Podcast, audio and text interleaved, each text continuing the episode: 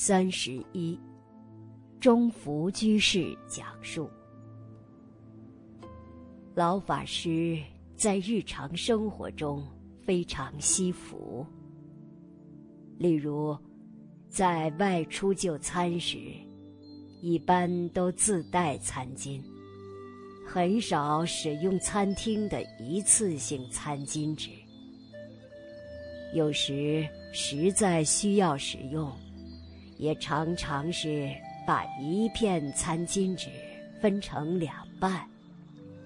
走的时候，还要把能够使用的餐巾带走，绝不浪费。老和尚的身教编辑小组。